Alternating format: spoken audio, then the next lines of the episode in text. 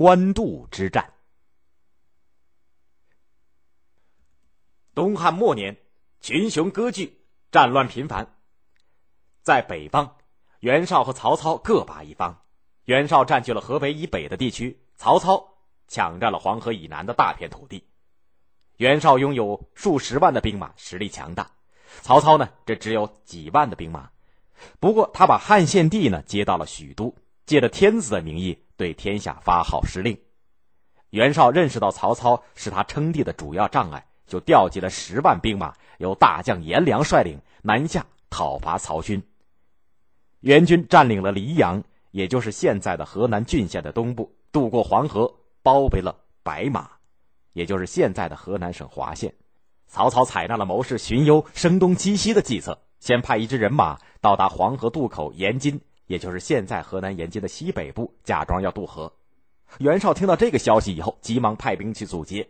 曹操趁机率军东进，突袭白马，把颜良杀了个措手不及，一举解除了白马之围。袁绍闻讯，气得双脚直跳，又派大将文丑率领骑兵五六千人渡河追击。而曹军当时只有骑兵五百多名，形势十分危急。在这危急关头，曹操命令众将士解下马鞍，放开战马，把武器散乱的乱丢弃在援军的必经之路上。不久，文丑追兵赶到，看见曹军丢弃的马匹、武器之后，纷纷下马抢夺。曹操看到这种情形，一声令下，埋伏着的五百骑兵一齐冲出，援军根本就没有来得及抵抗，溃不成军。大将文丑也被俘虏斩首。袁绍出战失利，损失了手下的颜良、文丑两员大将，但是他依然企图借兵力上的优势歼灭曹军。曹操主动的退守到了官渡，也就是现在河南中牟的东北，两军于是在这里形成了对峙。袁绍看见曹军死守营垒，便命令士兵堆土山、筑高台，居高临下的向曹军射箭。曹军则巧妙的制造出一种霹雳车。发出的石头来摧毁高台。援军又生一计，半夜偷挖地道，企图偷袭曹营。曹军发现以后，就挖壕沟，切断了地道。这样呢，两军对峙了几个月。曹军兵乏粮尽，曹操动了退兵的念头，但是被手下的谋士给劝阻了。没多久，袁绍派大将淳于琼。押运着一万多车的军粮，囤积在离援军大营四十里的乌巢，也就是现在的河南延津的东南。谋士许攸再次建议，要趁曹军兵乏粮缺、士气低落的时候呢，去偷袭许都。袁绍非但不听许攸的好主意，反而把许攸给责骂了一顿。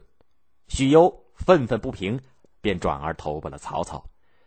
曹操闻讯非常高兴。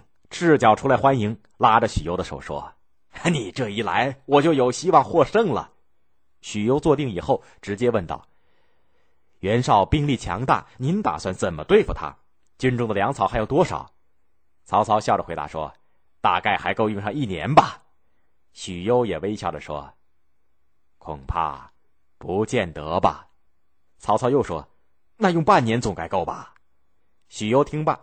拂袖而起，边走边说：“我诚心诚意投奔您，您却不跟我说实话，真让我失望。”曹操仍然堆着笑说：“别见怪，刚才跟您开玩笑。其实军中的粮食只能维持一个月了，还请您告诉我怎么办。”许攸说：“我倒有一计，能让援军在三天之内不战自破，不知道您是否想听？”曹操大喜过望，连忙说：“呃，快请说。”许攸说：“袁绍现有粮草军械一万多车，全都囤积在乌巢，由淳于琼率兵把守。但是由于淳于琼守备不严，您可以派一支精锐部队连夜偷袭，放火烧粮。我保证您不出三天，援军自败。”曹操立刻选出精锐的骑兵，打着援军的旗号，连夜从小路出发。沿途遇到了援军的岗哨的查问，都说是袁绍派来增援防守的。岗哨也没有怀疑。援军到达了乌巢，放起大火烧了粮仓，把守备的援军吓得束手无策，慌忙应战。却被曹军杀得片甲不留，淳于琼也被杀死。袁绍起初听到曹操偷袭淳于琼的消息，还得意地说：“趁曹操攻打淳于琼，我们可以去偷袭曹营，让曹军无家可归。”他命令大将张合、高览攻打曹营，不料张合一听说乌巢被烧，淳于琼被曹军击毙，就投降了。援军四下溃散，袁绍和儿子狼狈不堪的渡河逃走，才保住了性命。